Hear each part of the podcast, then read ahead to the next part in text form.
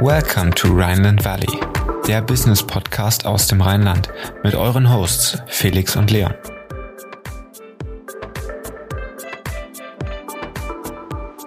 Herzlich willkommen zur 20. Folge Rheinland Valley. Heute bei uns zu Gast unser erster Stammgast Franzi Schaal. Sie war schon in der ersten Folge zu Gast und wir wollten heute von ihr erfahren, was in den letzten sechs Monaten bei Feelfood alles passiert ist, wie der Launch ablief. Und jetzt würde ich sagen, let's go.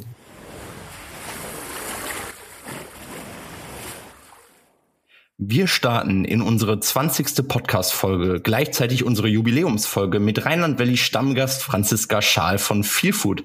Ich sage herzlich willkommen im Rheinland Valley, der Business Podcast für zwischendurch. Hallo Franzi. Hallo Leon, hallo Felix. Freut mich, dass ich nochmal dabei sein darf. Ja, wir freuen uns auch sehr. Ja, wir blicken zurück auf ein paar spannende Monate, die wahrscheinlich auch für dich sehr spannend waren. Der Launch von von Feel Fruit ist äh, fertig. Wie blickst du zurück? Was was wie war's? Deine erste Einschätzung? Äh, der Launch war super äh, und die letzten fünf Monate waren ein reinstes Auf und Ab aber im Endeffekt ging es doch ganz schön gut voran.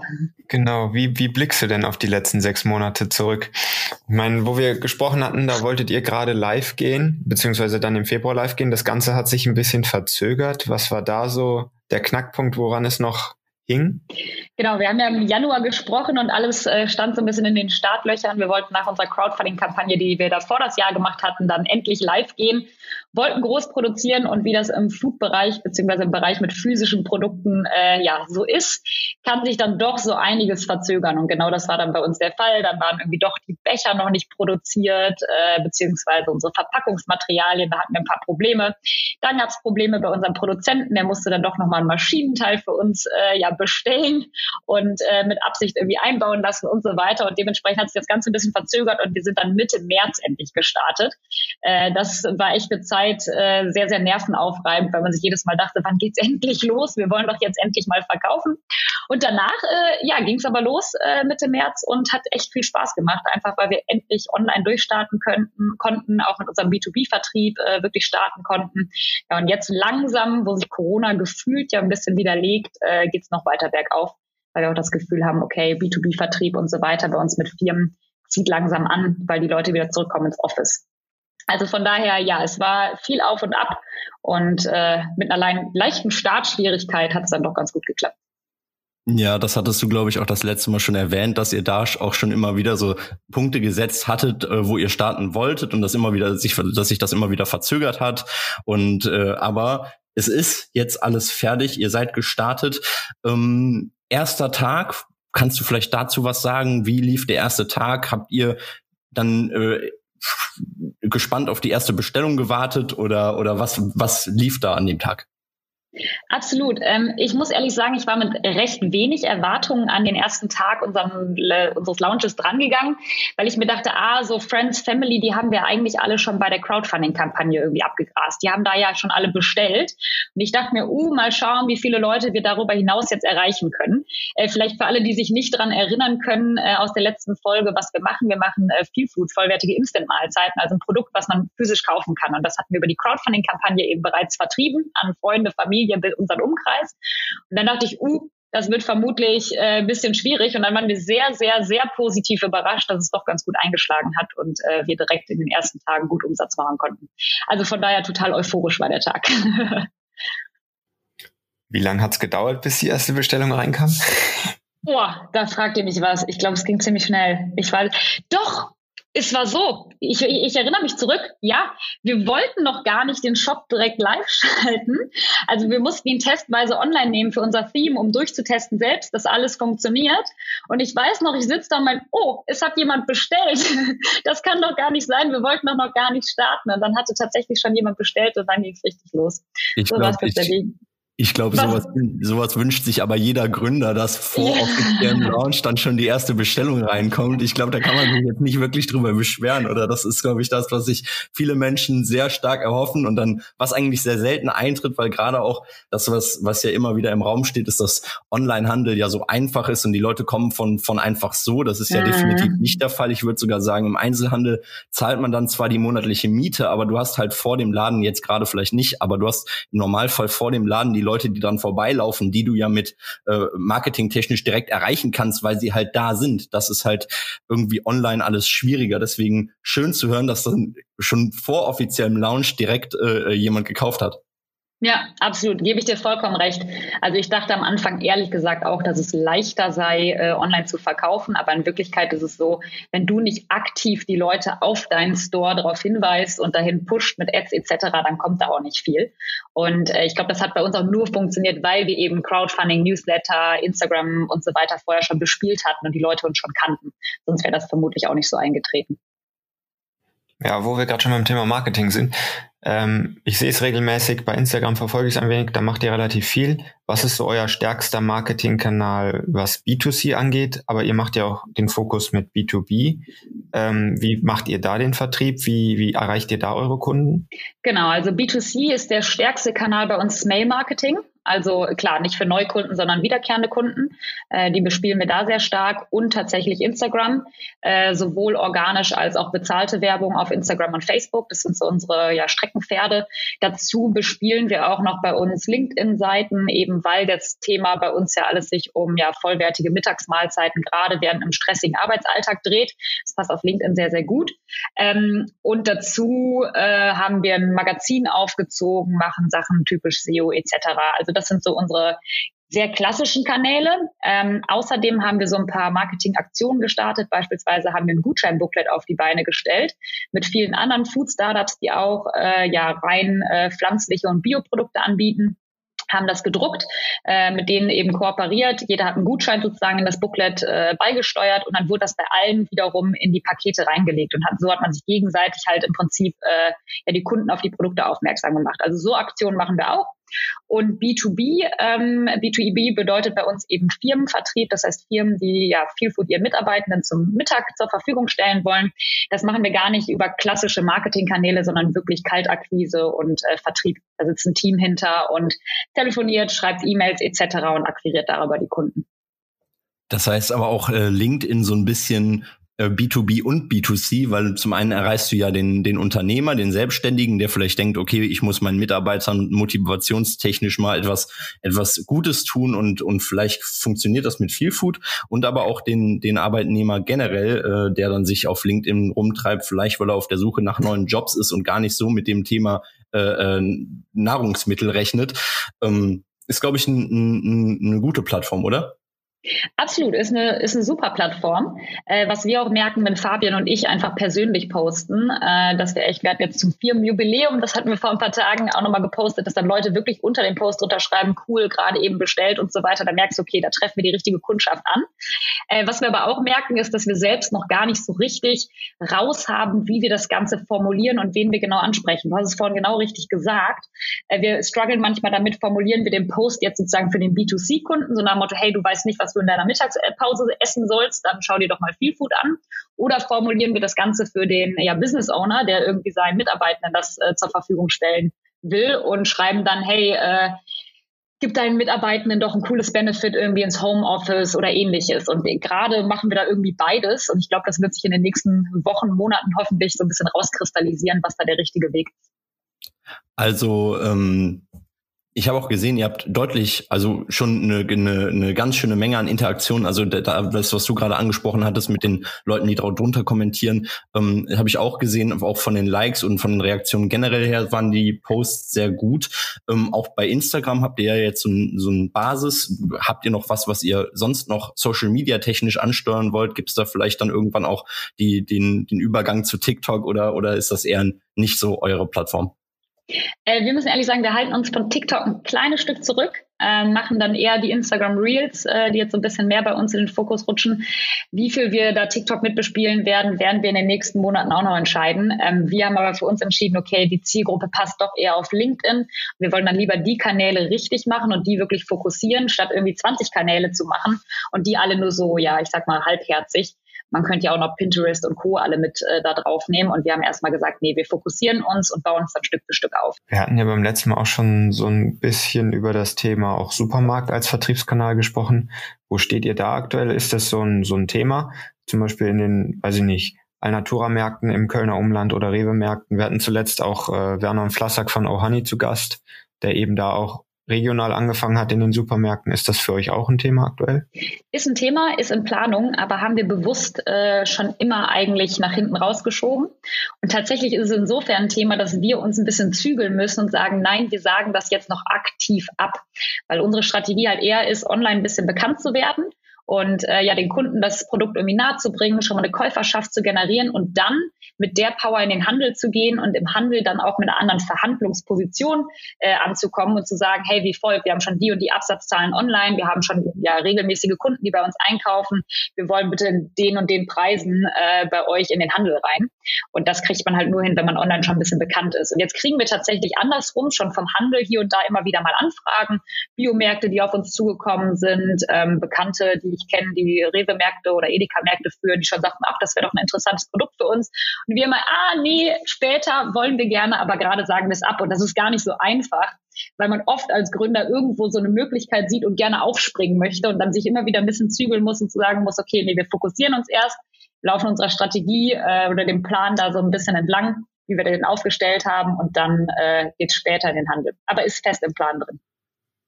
Ja, das ist auch immer so ein Thema, ne? Man ist dann so sage ich mal, euphorisch, dass man eben wachsen will und auch mehr Umsätze generieren, das Team wachsen und so weiter und so fort. Aber vielleicht sollte man halt eben doch, wie du gerade sagst, so an, auf einer Linie bleiben und dem, dem roten Faden folgen, um sich dann nicht zu übernehmen am Ende. Ne? Ähm, ist es denn auch so, dass ihr da schon so die ersten richtigen Recurring Revenues, sage ich mal, aufbauen könnt, auch mit den, mit den B2B-Partnern oder auch bei den Endkunden, dass die wiederkehrend bei euch wirklich bestellen? Du hast eben gesagt, E-Mail-Marketing ähm, ist somit der stärkste E-Mail-Kanal, was das Thema der, der bestehenden Kunden angeht. Aber seht ihr da auch, dass die wieder bestellen? Kommen die wieder? Absolut, langsam kommt's. Also am Anfang, ich hatte tatsächlich ehrlich gesagt Sie würden Tacken schneller kommen, bis wir so ein bisschen gemerkt haben, okay, ist irgendwie logisch. Viel Food isst man doch eher, ich sag mal, im stressigen Alltag oder wenn man mal keine Lust auf Kochen hat oder ja keine Zeit eben. Aber ist es nicht unbedingt was, was du wirklich täglich konsumierst. Und äh, dementsprechend dauert es ein bisschen, bis die Wiederkäufer kommen. Aber jetzt langsam merken wir, ah, sie kommen. Und das bestätigt natürlich super gut das Geschäftsmodell, dass man weiß, okay, man hat ein Produkt und die Leute bestellen es wieder. Und darauf baut das Ganze auch ein bisschen auf. Und letztendlich ist uns egal, ob sie, nee, ist nicht egal, aber ist okay für uns, sagen wir so, ob sie jetzt nach einer Woche wiederkommen oder nach vier oder nach fünf. Ja. So, also so wie du das gerade erzählt hast, ist ja schon eine sehr privilegierte Rolle auch mit den mit den Anfragen von Supermärkten auch an euer Team und dass ihr da schon oder das ist glaube ich gerade das größte Lob, was ein, ein Gründer bekommen kann, auch im Food-Bereich, dass wirklich Supermärkte auf einen zukommen und Anfragen stellen, ob eine Listung möglich ist. So, dann hat es gerade schon erwähnt. Ihr habt jetzt einjähriges gefeiert. Das bezieht sich aber nicht auf den Launch, sondern auf die Gründung, oder? Genau, darauf bezieht sich das. Wir haben ziemlich genau vor einem Jahr die Firma gegründet. Was habt ihr gemacht? Sind die, habt ihr Korken, Korken knallen lassen? Gab es ein schönes Abendessen? Wie lief das ab? Äh, eigentlich viel zu wenig gefeiert, weil ja doch immer noch ein bisschen Corona ist und wir jetzt nicht eine dicke Party mit dem Team geschmissen haben. Aber äh, klar, uns äh, selbst irgendwie riesig gefreut und wir haben eine coole Aktion für unsere Kunden gemacht. Wir haben nämlich äh, den Preis einfach von Feelfood auch im Shop reduziert. Äh, bis Ende des Monats konnte man da jetzt äh, reduziert die Pakete einkaufen, einfach als Dankeschön für die Leute, die schon so lange im Prinzip uns begleiten und mit dabei sind. Ähm, ja, und wir privat haben angestoßen, aber das war's eigentlich, muss man schon sagen sagen. Corona ist das ein bisschen, bisschen einschränkend noch. Kommen wir mal zu dem Thema so mit der Arbeit aktuell. Das interessiert mich jetzt mal. Ich meine, wo wir gesprochen hatten im Januar, waren die Tage wahrscheinlich auch lang, aber wie viel Arbeit oder wie lang sind deine Tage aktuell und wie lief es in den letzten Monaten? Puh, lang zum Teil, muss ich schon sagen. Also ja, Ich habe schon, beziehungsweise bei mir ist es so, ich habe gerne mal Tage, ähm, da bin ich so semi-produktiv und äh, weiß nicht, wasche meine Wäsche oder so während dem Arbeitstag, so in etwa im Homeoffice und alles ist gut. Und dann habe ich Tage, da ziehe ich gerne mal in die Nacht rein und ziehe sehr, sehr lange. Und dazu kommt ja auch noch der Punkt, mir kommen viele Sachen nicht unbedingt wie Arbeiten vor, obwohl sie eigentlich Arbeiten sind. Beispielsweise habe ich gestern irgendwie noch einen Vertrag nach Düsseldorf gebracht äh, und irgendwie dachte ich, ja, ich sitze ja im Zug und ich höre ja privat meinen Podcast, aber im Endeffekt arbeite ich ja trotzdem irgendwie für die Firma. Ne? Also so Sachen hast du irgendwie viel, wo du denkst, ach ja, ist ja wie Freizeit, aber eigentlich arbeitest du oder du denkst dauerhaft eigentlich über deine Ideen nach. Aber ja, ich muss schon zugeben, ich habe Abende, da sitze ich dann doch auch ja bis in die Nacht rein und äh, aktualisiere meine Excel-Tabellen und Co. Also das ist schon ordentlich vom Arbeitsaufwand. Das äh, klingt aber so, als wenn du nicht so der Typ bist für den, den klassischen 8.30 Uhr, 9 Uhr Start und dann bis 17 Uhr und dann nach Hause, sondern schon sehr flexibel. Und du machst es auch hauptberuflich. Das heißt, du bist noch nicht noch nebenbei irgendwo angestellt, 100% Feel Food, oder? Genau, ich mache 100% Feel Food und noch ein paar Prozent drauf mein Studium. Offiziell studiere ich noch im Master, mache Corporate Development äh, an der Uni Köln und äh, mein Mitgründer macht es genauso. Wir sind beide 100 Prozent an der Firma dran und neben er, nebenher macht er noch äh, TV-Projekte. Also der hat eine TV-Kochshow in der Schweiz, ähm, wo der aber sehr projektmäßig immer wieder dann äh, Kochshows hat. Und dann äh, arbeitet er den Rest der Zeit eigentlich so wie ich komplett nur für viel Food. Und nee, wir sind beide keine 9-to-5-Leute, aber ich glaube, dann ist man auch in der Gründerwelt falsch. Also da ist, läuft alles sehr flexibel und für unsere Mitarbeitenden ist es auch super flexibel. Also wir haben keine festen Arbeitszeiten, dass du sagst, du musst irgendwie von 9 bis 17 Uhr anwesend sein, sondern mir ist das völlig egal, ob die nachts um, weiß nicht, eins ihre Aufgaben erledigen oder mittags um 12. Äh, das soll jeder dann machen, wann er am produktivsten ist. Ja, da, da finde ich mich selbst auch ziemlich wieder in dem, was du so sagst. Ich versuche zwar immer, also wenn ich Termine habe, meinen Tag natürlich da herum zu strukturieren. Ich denke, das machst du auch, dass du guckst, dass du beim Termin halt immer da bist, wo der ist oder zumindest dann live online bist. Aber so an sich ist es eine sehr ergebnisorientierte Arbeit. Es zählt, dass der Output da ist, den man halt sehen will. Ob du den wirklich um 12 Uhr nachts oder 2 Uhr nachts machst oder 6 Uhr morgens, ist de facto wurscht. Absolut. Und es wird ja auch immer mehr, also ich glaube, Remote bleibt schon auch ein fester Bestandteil, bietet natürlich neue Möglichkeiten, dahingehend, dass du auch einfach Skills in dein Team holen kannst, die, weiß ich nicht, sonst lokal nicht zwingend vorhanden wären.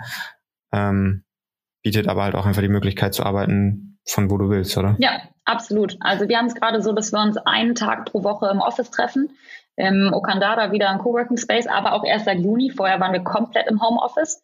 Ähm, und der Tag ist fix. Da kommen wir dann als Team, sehen uns und können hier irgendwie zusammenarbeiten. Aber den Rest der Zeit macht das jeder flexibel, wann es am besten passt. Und mit der Finanzierung, du hast ja eben auch gesagt, du studierst noch nebenbei so auf kleiner Flamme oder wie viel Arbeit auch immer es ist.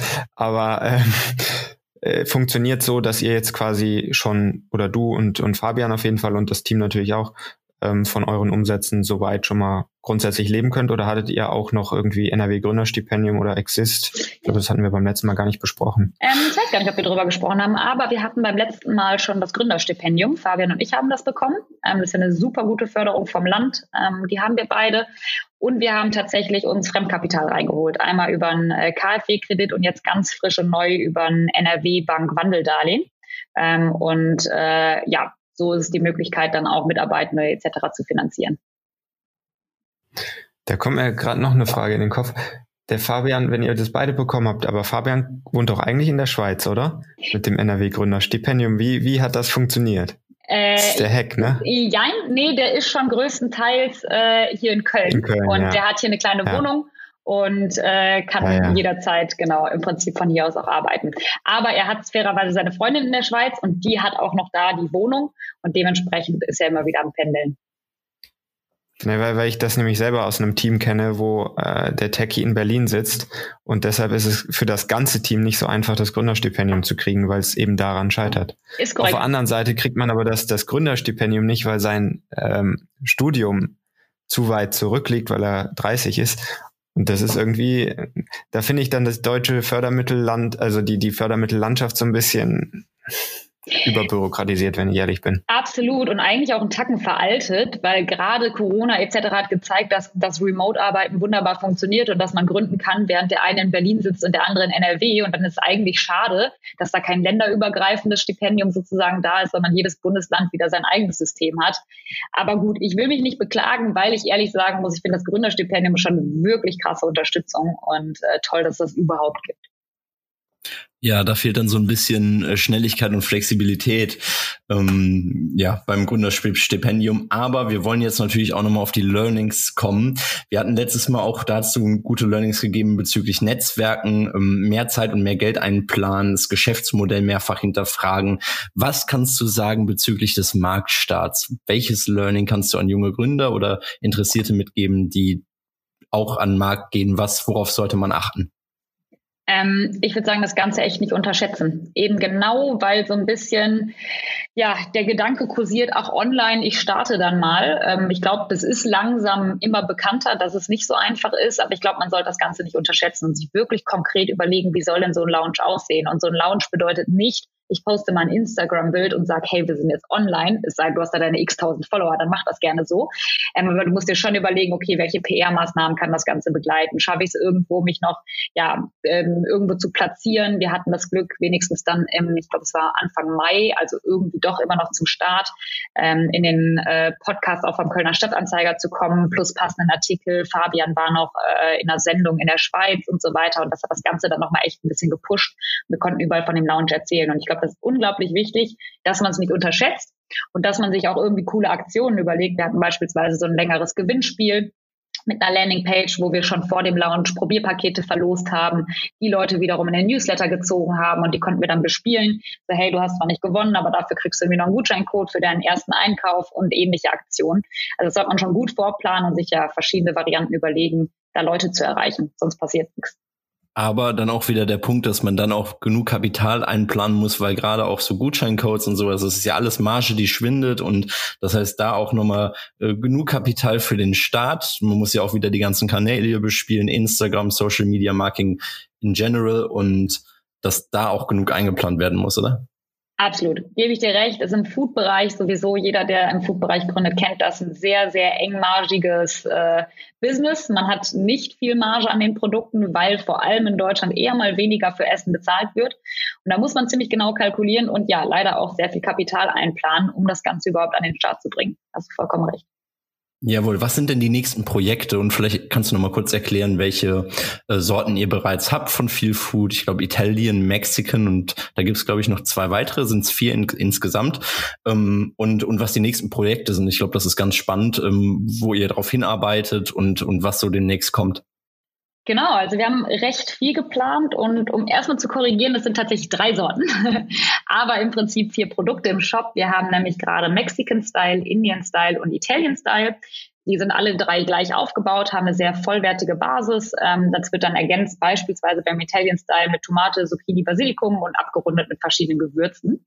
Da haben wir eben drei Styles gerade entwickelt und die kann man entweder Sorten reinkaufen oder als Probierpaket. Dementsprechend haben wir im Prinzip gerade vier Produkte im Shop. Vielleicht kommst du dadurch auf die vier.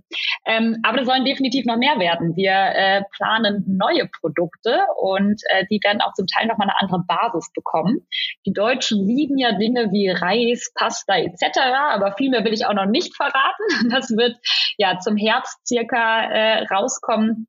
Da ist Fabian sehr, sehr stark gerade an der Entwicklung dran von neuen Feelfood-Sorten.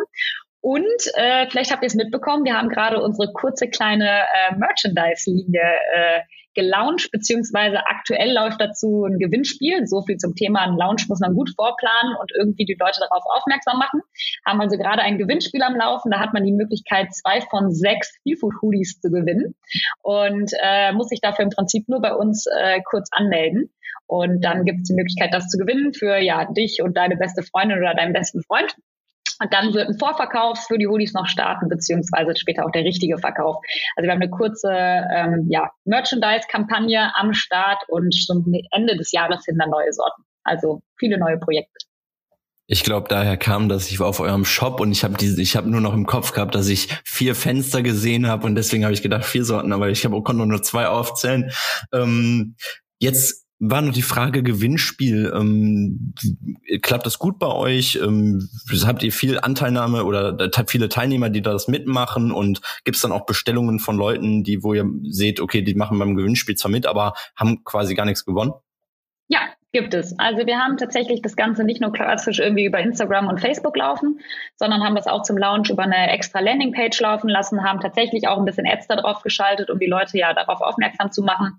Und dann gibt's mit den kleinen Hack, du kannst eben zwei von sechs äh, Hoodies gewinnen, sodass du das irgendwie für deinen besten Freund oder deine beste Freundin mitgewinnen kannst. Und vielleicht gibst du dem Bescheid und sagst, hey, melde dich doch auch an und wir verdoppeln unser Glück. Und äh, wenn du gewinnst, kannst du mir deinen zweiten abgeben. Das ist so ein kleiner Trick dahinter im Prinzip, um noch mehr Leute darauf aufmerksam zu machen. Und das hat äh, für die ja, Probierpakete am Anfang sehr gut geklappt und jetzt äh, machen wir das mit den Hoodies auch. Und es geht uns natürlich auch einfach darum, ja, den Leuten ein bisschen Spaßfaktor zu gönnen und äh, jeder mag gerne mal irgendwie was zu gewinnen. Und dementsprechend äh, machen wir das für die Community. Und ja, wir haben beim letzten Mal auch gesehen, dass die Leute, die nicht gewonnen haben, bei uns im Newsletter geblieben sind und später noch bestellt haben. Das konnten wir tatsächlich nachvollziehen. Bis wann läuft das Gewinnspiel? Weil dann starten wir hier einen kleinen Aufruf uh, an die uh, Zuhörer. Das Gewinnspiel, gebt mir eine Sekunde, läuft vom 1.7. bis zum 15.7. Also haben die Zuhörer jetzt noch knapp zwei Wochen Zeit. Genau. Äh, sich anzumelden. Ja. Ja, cool. Vielleicht ist der eine oder andere dabei. Das sind nämlich, glaube ich, sehr coole Hoodies. Ich glaube, du trägst nämlich auch einen davon. Äh, ja, tatsächlich. Mit fetter Plant-Based Aufschrift. das äh, schaut sehr cool aus. Soll also sich auf jeden Fall der eine oder andere mal angucken. Okay. Ähm, Jetzt noch so zu dem Thema Expertise aufbauen. Ihr seid ja im, im Foodmarkt unterwegs. Wir hatten mittlerweile auch, oder wir haben, sage ich mal, festgestellt, dass irgendwie Köln so ein bisschen so ein, so ein Food-Startup-Hotspot ist mit Nomu, Ohani, Philipp Kahnes von Hafervoll und so weiter. Ähm, wie eignest du dir Wissen an, dass du quasi ja auch zum Experte in dem Bereich wirst? Weil das ist nun mal deine Branche jetzt und da wirst du ja auch immer tiefer reingehen, dass ihr auch sagt, Produktentwicklung, Vertriebskanäle und so weiter. Wo, wo holst du dir dein Wissen her?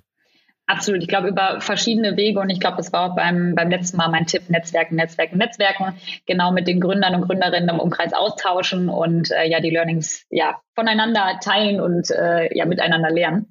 Ähm, aber ich habe natürlich den riesen Vorteil, äh, ich wohne mit meinem Freund zusammen, der Nomu gegründet hat vor fünf Jahren und ich begleite ihn seit circa fünf Jahren und dementsprechend habe ich da natürlich Wissen ohne Ende, was ich anzapfen kann. Auch wenn die ein bisschen anderen, anderen Fokus haben. Nomu ist direkt in den Handel gegangen. Wir starten erstmal online. Liegt daran, dass die Tiefkühl machen und wir Trockenprodukte. Von daher ist es nicht ganz das Gleiche, aber wir können da schon sehr, sehr viel austauschen. Und dazu kommt natürlich, dass eigentlich mein Mitgründer bei uns die Produkte entwickelt und äh, er natürlich als gelernter Koch da ja durch Ausbildung etc. super viel Expertise mitbringt, wenn es darum geht, ja Foodprodukte zu entwickeln. Also habt ihr jetzt quasi bei Nomu, da habe ich nämlich gesehen, die haben einen Online-Shop gelauncht vor nicht allzu langer Zeit. Habt ihr da quasi Reverse Engineering gemacht und euch gegenseitig äh, ausgetauscht, wie es bei euch lief mit dem Online-Shop und Sie erzählen euch jetzt, wie es mit dem Einzelhandel läuft, oder?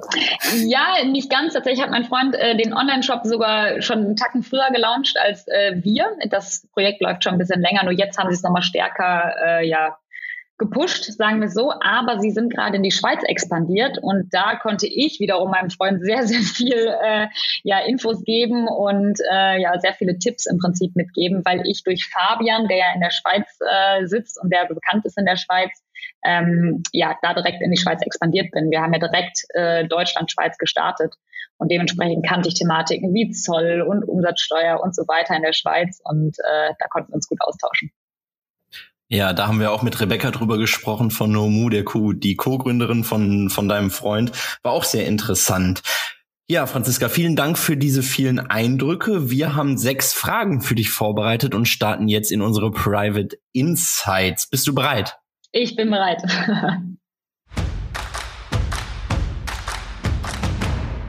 Dann legen wir mal los. Was ist der aktuell wichtigste Vertrieb Vertriebskanal? Äh, B2C, Online-Shop. Wie viele Stunden Arbeit stehen pro Tag an? Wir haben eben schon kurz drüber gesprochen. Oh, zu viele. Vermutlich so, oh, keine Ahnung, zehn, elf oder so. Kein Plan. Schon ordentlich. Und welche Sorte ist die bisher meistverkaufte von den drei? Ähm, alle ziemlich gleich auf, aber meine Lieblingssorte ist Mexican Style. Jetzt hast du vorgegriffen. Das wäre nämlich die nächste oh. Frage von den Privaten gewesen. Deine Lieblingssorte Mexican, welche kommt danach? Ähm, Indien und dann, glaube ich, Italien. Aber das schwankt auch an den Tagen. Manchmal hätte ich dann doch Italien lieber als Indien. Ich weiß auch nicht. Wofür gibst du privat am meisten Geld aus? Essen. Essen. Ja, also, also Lebensmittel oder Supermarkt. Naja, während Corona nur Supermarkt. Äh, gut, und manchmal Lieferando, aber nee, eigentlich eher äh, Lebensmittel, Supermarkt. Ich koche sehr, sehr viel mit meinem Freund und da geben wir reichlich Geld für aus. Ja. Und jetzt die letzte private Frage. Für was würdest du am ehesten 100 Euro spenden? Spenden? Grober Bereich, ja. Klimaschutzprojekte. Alles klar. Ja, vielen Dank für diese Aufnahme, Franziska. Hat sehr viel Spaß gemacht, wie das letzte Mal. Wir begrüßen dich dann wahrscheinlich auch noch ein weiteres Mal hier. Du hast nämlich den Status Stammgast erhalten. Und ja, hat sehr viel Spaß gemacht und wir freuen uns auf jede weitere Folge. Ja, vielen Dank für die Ehre. Äh, ja, Stammgast genannt zu werden, finde ich ja super. Ich komme gerne wieder. Hat mir ebenfalls super viel Spaß gemacht. Danke euch. Macht's gut. Tschüss. Ja, das war sie auch schon wieder, die 20. Folge mit Franzi. Mega cool zu sehen, was sich in den letzten Monaten alles bei Feel Food getan hat. Und wir werden gespannt weiter die Story verfolgen und Franzi wahrscheinlich in der 40. Folge als Stammgast wieder bei uns im Podcast haben und gucken, was bis dahin alles passiert ist. Wie immer freuen wir uns natürlich über eine positive Bewertung bei Apple Podcasts, damit wir einfach noch sichtbarer werden. Vergesst natürlich auch nicht, den Podcast zu abonnieren und folgt uns auch bei Instagram, um die nächste Folge nicht zu verpassen. Bis zum nächsten Mal. Ciao.